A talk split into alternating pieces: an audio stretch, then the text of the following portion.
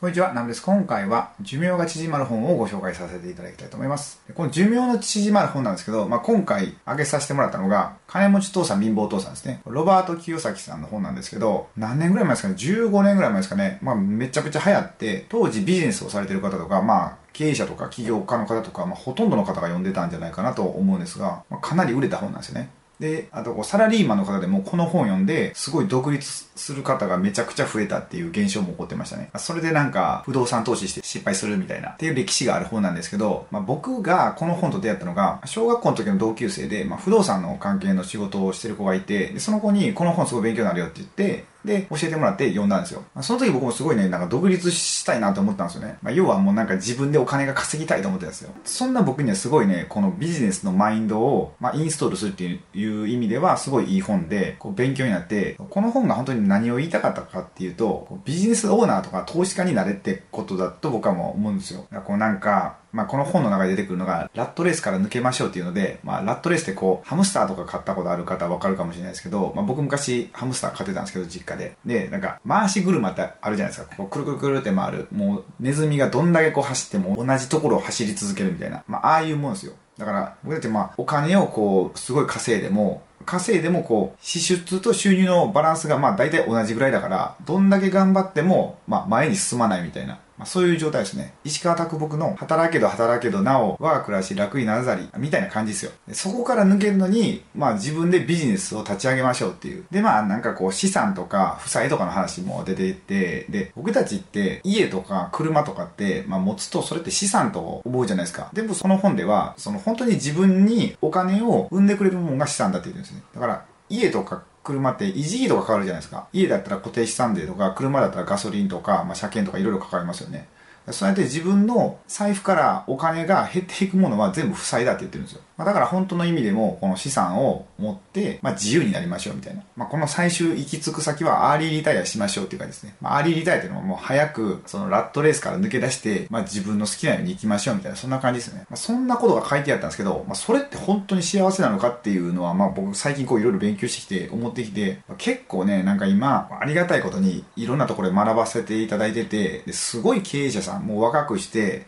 成功してる経営者さんいっぱいいるんですよ。で、その方たちのお話聞いてると、そのお金だけこう儲けても、結局最終何のために生きているのかが分からなくなるっていう方がほとんどなんですよね。お金も時間もあるってなって、で、海外旅行にめっちゃ行ったり、もうブランドもいっぱい買ったり、こう毎晩キャバクラ行ったりして、もう自分がしたいように生きてても、結局その瞬間はすごいバーンってこう幸せなように感じるんですけど、でも、日常にいざ戻ったら、なんかそっちのこの刺激が強すぎるせいか、なんかこう虚無感というか、自分って何なんだろうってすごい思う方が多いんですよね。だからこう皆さん、こうお金だけボーンって稼いでも、何かしらなんかね、こう幸せな状態にはならないっていうおっしゃってるんですよね。で、とりあえずこっからが、まあ本題というか、この寿命が縮むっていうお話をしていきたいんですけど、このお話を聞いたのが、あの、日本のこう苫部地秀人先生っていう日本の認知科学者の方がいらっしゃるんですよ。でその方が、まあ、おっしゃってたのが、こうやっぱりアメリカって、まあ、すごい IT バブルとかいろんなバブルがあって、若くして財を成した人がいっぱいいたんですよね。もう30代の前半で年収15億とか、まあそれぐらいも稼いじゃう人とかバンバンいたらしいんですよ。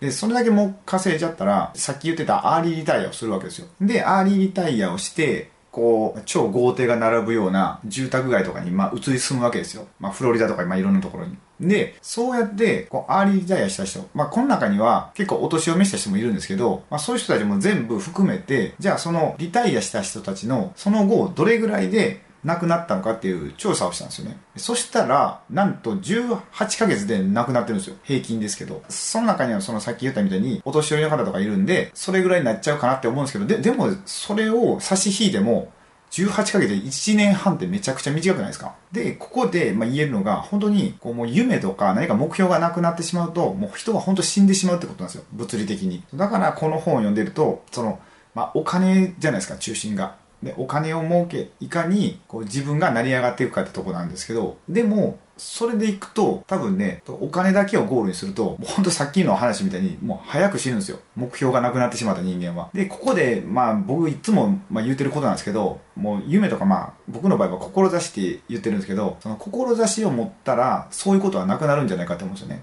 志っていうのは、なんか本当にこうぼやっとしたもので、まあ、例えば世界を平和にしたいとか、世界から戦争をなくしたいとか、病気をなくしたいとか、まあそうやって、こう、明らかに自分が生きてる間に達成困難っぽいじゃないですか。で、そういうものを設定しておけば、ずっと目標って、はるか遠く先だから、なかなかか叶わないですよね。そうしておくと、まあ、こうやってなんかいきなり リタイアして死ぬってことはなくなると思うんですよ。でもこうずっと思うのが、な、何か本当趣味でも、まあ、仕事でも何でも、こう挑戦している人ってすごい若いなって思うんですよね。おじいちゃんおばあちゃんとかでも。何か趣味があって毎日楽しそうにしてる人ってすごいなんか生き生きして肌もなんかツルツルしてるようなイメージがするんですよ。これってあの、アントニオ猪木さんも引退の時のスピーチで言ってて、それがどんな言葉かっていうと、人は歩みを止めた時に、そして挑戦を諦めた時に年老いていくのだと思います。この道を行けばどうなるものか、歩む中で、危ぶめば道はなし、踏み出せばその一足が道となり、その一足が道となる。迷わず行けよ、行けばわかるさ。で、まあ有名なこの